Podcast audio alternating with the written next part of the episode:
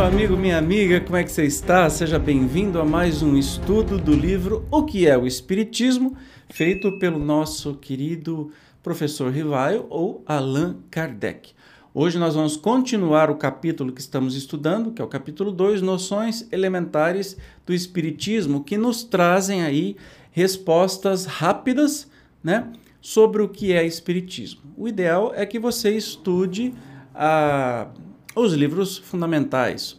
Então, isso daqui é só para te deixar um pouco mais com vontade de estudar os outros livros. Então, vamos lá. Consequências do Espiritismo. O que, que será que o Espiritismo traz de consequência? Ante a incerteza das revelações feitas pelos espíritos, perguntarão: para que serve, então, o estudo do Espiritismo? Para provar materialmente a existência do mundo espiritual. Sendo o mundo espiritual formado pelas almas daqueles que viveram, resulta de sua admissão a prova da existência da alma e sua sobrevivência ao corpo. As almas que se manifestam nos revelam suas alegrias ou seus sofrimentos, segundo modo porque empregaram o tempo de vida terrena. Nisto temos a prova das penas e recompensas futuras. Descrevendo no seu estado e situação, as almas ou espíritos retificam as ideias falsas que faziam da vida futura e, principalmente, acerca da natureza e duração das penas. Bom, a gente tem o principal motivo, né, de a consequência do espiritismo é que existe vida depois da vida, especialmente. E os espíritos vêm trazer para nós as informações de como é que é, desde como é a passagem e como é que funcionam as coisas do lado de lá, né? Passando assim a vida futura do estado de teoria vaga e incerta ao de fato conhecido e positivo, aparece a necessidade de trabalhar o mais possível, durante a vida presente, que é tão curta, em proveito da vida futura, que é indefinida. Suponhamos que um homem de 20 anos tenha a certeza de morrer aos 25 anos. Que fará ele nestes cinco anos que lhe restam trabalhará para o futuro? Certamente que não. Procurará gozar o mais possível, acreditando ser uma tolice submeter. Se a fadigas e privações, sem proveito. Se, porém, ele tiver a certeza de viver até os 80 anos, seu procedimento será outro porque então compreenderá a necessidade de sacrificar alguns instantes do repouso atual para assegurar o repouso futuro, durante longos anos. O mesmo se dá com aquele que tem a certeza de vida futura. A dúvida relativamente a esse ponto conduz naturalmente a tudo sacrificar aos gozos do presente, daí ligar-se excessiva importância aos bens materiais. Então, o estudo do Espiritismo, né, é, a mim, Evandro, é, me deu um novo uma nova importância para a vida, um novo sentido para a vida. Né? Por quê? Como esse exemplo é maravilhoso, você tem 20 anos e sabe que vai morrer em 25, você vai para esborna, né? você vai estourar tudo. Mas se você souber que você vai é, morrer aos 80, você tem uma vida inteira pela frente, aí você não vai para esborna, você vai construir o seu futuro. O Espiritismo me trouxe a esperança de um futuro melhor e me. É, me ensina e me estimula a ser cada vez a melhor versão de mim mesmo. Então, hoje eu sou um pouquinho melhor do que eu era ontem. Amanhã eu vou ser um pouquinho melhor do que eu sou hoje. E assim, porque desvendando esse, essa vida verdadeira, né, a gente tem um propósito, fica mais fácil de compreender as dores da vida, entender por que, que a gente passa um monte de coisa e também é, saber qual a direção que a gente quer seguir na vida, né? A importância que se dá aos bens materiais excita a cobiça, a inveja e o ciúme do que tem pouco contra aquele que tem muito. Da cobiça ao desejo de adquirir, por qualquer preço, o que o vizinho possui. Passo é simples, daí ódios, querelas, processos, guerras e todos os males engendrados pelo egoísmo. Com a dúvida sobre o futuro, o homem, acabrunhado nesta vida pelo desgosto e pelo infortúnio, não vê senão na morte o termo dos seus sofrimentos, e assim, nada esperando, procura pelo suicídio a aproximação desse termo. Sem esperança de futuro, é natural que o homem seja afetado e se desespere com as decepções por que passa. Os abalos violentos que experimenta repercutem-lhe no cérebro e são a fonte da maioria dos casos de loucura. É, outra coisa que traz muito conforto é assim, é o valor para as coisas materiais que elas realmente têm. É não se matar de trabalhar para entrar naquela roda da fortuna maluca que você tem que fazer sucesso, você tem que ganhar muito dinheiro, você tem que ser mais do que os outros, você tem que. Ué, se eu tenho uma vida futura, eu vou valorizar as coisas que eu, poderá, que, que eu poderei levar para essa vida futura, que são conhecimento e amor. Todo o resto é acessório e que vai ficar aqui. Então, você tem uma outra postura de vida, uma outra forma de encarar a vida. Você usa os bens materiais como bens materiais, sem apego. Aliás, a gente se educa a não se apegar nem a pessoas. Amar, sim. Apegar como dono ou que vai morrer sem essa pessoa, não, porque a gente tem a certeza que o reencontro vai acontecer. Sem a vida futura, a atual se torna para o homem a coisa capital, o único objeto de suas preocupações, ao qual ele tudo subordina. Por isso, quer gozar a todo custo, não só os bens materiais como as honrarias, aspira a brilhar, elevar, se acima dos outros, eclipsar os vizinhos por seu fausto e pose cedilha maiúsculo O, daí a ambição desordenada e a importância que liga aos títulos e a todos os efeitos da vaidade, pelos quais ele é capaz de sacrificar a própria honra porque nada mais vê além. A certeza da vida futura e de suas consequências muda-lhe totalmente a ordem de ideias e lhe faz ver as coisas por outro prisma. É um véu que se levanta descobrindo o imenso e esplêndido horizonte. E é muito melhor do que as religiões, por exemplo, que eu não faço isso por medo, né? Eu faço isso é, justamente porque sei como é que as coisas funcionam. Isso é muito melhor não te coloca culpa, né? Te deixa tranquilo e funciona, acho que muito mais do que o medo do tal inferno que você fizer. Né? A vida futura é muito simples. O que você planta, você colhe. Você planta coisa boa, colhe coisa boa. Plantou coisa ruim, vai colher coisa ruim. Mas se amar bastante, pode até não colher mais coisa ruim. Depende da nossa mudança. Então, todo dia a gente é convidado a essa mudança. Diante da infinidade e grandeza da vida de além-túmulo, a vida terrena some-se, como um segundo na contagem dos séculos, como grão de areia ao lado de uma montanha.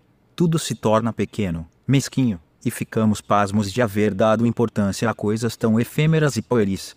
Daí, no meio dos acontecimentos da vida, uma calma, uma tranquilidade que já constituem uma felicidade, comparadas às desordens e tormentos a que nos sujeitamos, com o fito de nos elevarmos acima dos outros. Daí, também, para as vicissitudes e decepções, uma indiferença que, tirando todo motivo de desespero, afasta numerosos casos de loucura e desvia forçosamente o pensamento do suicídio. Exatamente, quando você sabe qual é o futuro que você eh, vai ter, primeiro que dá uma paz de espírito.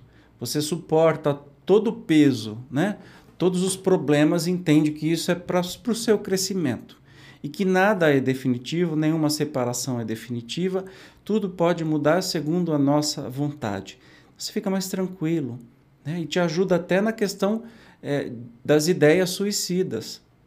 Ajuda e muito, porque eu sei que se eu me suicidar, eu mato o corpo, mas eu vou continuar e sofrendo bastante até corrigir este erro, não é? Então, não vai adiantar nada. Então é muito legal.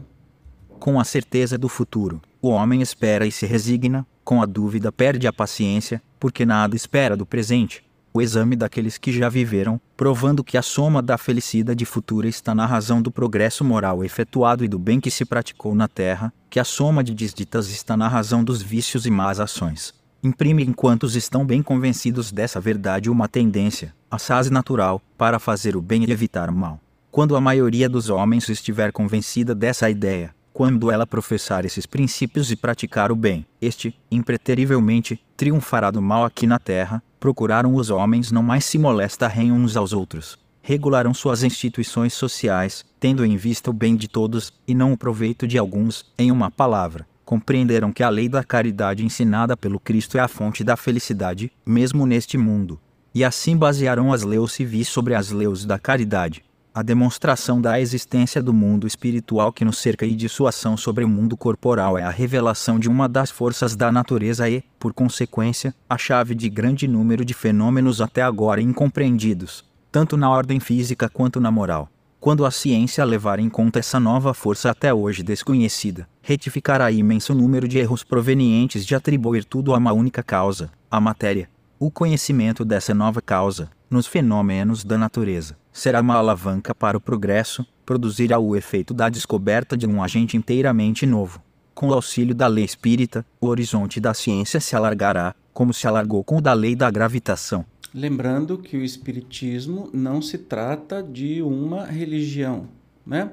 que está sempre ao lado da ciência, acima de tudo.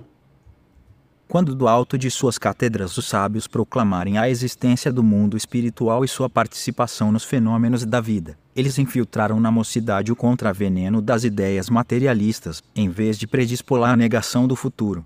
Nas lições de filosofia clássica, os professores ensinam a existência da alma e seus atributos, segundo as diversas escolas, mas sem apresentar provas materiais. Não parece estranho que, quando se lhes fornecem as provas que não tinham, eles as repilam e classifiquem de superstições. Não será isso mesmo que confessar a seus discípulos que eles lhes ensinam a existência da alma, mas que de tal fato não tem prova alguma. Quando um sábio emite uma hipótese sobre um ponto de ciência, procura com empenho e colhe com alegria tudo o que possa demonstrar a veracidade dessa hipótese, como, pois, um professor de filosofia, cujo dever é provar a seus discípulos que eles têm uma alma, despreza os meios de lhes fornecer uma patente demonstração. Bacana, né? Não tenho nada para acrescentar nessas sábias palavras do nosso mestre. Suponhamos que os espíritos sejam incapazes de ensinar-nos alguma coisa além do que já sabemos, ou do que por nós mesmos poderíamos saber, visto que só a demonstração da existência do mundo espiritual conduz forçosamente a uma revolução nas ideias. Ora, uma revolução nas ideias não pode deixar de produzir outra na ordem das coisas. É esta revolução que o Espiritismo prepara. E uma revolução nas ideias não pode ser feita de outra maneira a não ser com muito estudo e discussão, né? Não é uma coisa que se ensina assim de uma hora para outra ou com uma resposta de três, quatro palavras mágicas. Os espíritos, porém, fazem mais que isso. Se as suas revelações são rodeadas de certas dificuldades, se elas exigem minuciosas precauções para se lhes comprovar a exatidão, não é menos real que os espíritos esclarecidos, quando sabemos interrogar, luz e quando lhes é permitido, podem revelar-nos fatos ignorados, dar-nos a explicação do que não compreendemos e encaminhar-nos para um progresso mais rápido. É nisto, sobretudo, que o estudo sério e completo da ciência espírita é indispensável, a fim de só se lhe pedir que ela pode dar e do modo por que o pode fazer. Ultrapassando esses limites é que nos expomos a ser enganados. As menores causas podem produzir grandes efeitos, assim como de um grãozinho pode brotar uma árvore imensa. A queda de um futuro fez descobrir, opa, desculpa, a queda de um fruto fez descobrir a lei que rege os mundos. As rãs saltando num prato revelaram a potência galvânica. Também do fenômeno vulgar das mesas girantes saiu a prova da existência do mundo invisível e desta uma doutrina que em alguns anos fez a volta ao mundo, a volta do mundo e pode pode regenerá-lo é, pela verificação da realidade da vida futura. O Espiritismo ensina poucas verdades absolutamente novas, ou mesmo nenhuma, em virtude do axioma nada de novo debaixo do sol. Só as verdades eternas são absolutas, as que o Espiritismo prega, sendo fundada sobre leis naturais, existiram de todos os tempos, pelo que encontraremos, em todas as épocas, esses germens que, mediante estudo mais completo e mais atentas observações, conseguiram desenvolver as verdades ensinadas pelo Espiritismo são antes consequências que descobertas. O Espiritismo não descobriu nem inventou os espíritos, como não descobriu o mundo espiritual no qual se acreditou em todos os tempos, todavia, ele prova por fatos materiais e o apresenta em sua verdadeira luz, desembaraçando o dos preconceitos e ideias supersticiosas, filhos da dúvida e da incredulidade. Entendeu? E assim a gente encerra esse capítulo com um resumão sobre o Espiritismo. Não criou nada novo, só destrinchou o que, por exemplo, as religiões e a filosofia chega depois da morte não sabe o que acontece mais. O Espiritismo, como uma ciência de observação e um estudo filosófico, foi além e nos descortinou o mundo espiritual. Ele não inventou. A palavra Espiritismo é inventada por Kardec, mas ele não inventou o espírito, não inventou o mundo espiritual. Isso sempre existiu. Só explicou o que a gente não sabia. Maravilha? No próximo encontro, nós falaremos sobre solução de alguns problemas pela doutrina espírita, começando sobre a pluralidade dos mundos. Lembrando que isso foi dito há mais de 160 anos atrás. Eu te espero como sempre. Até lá. Tchau.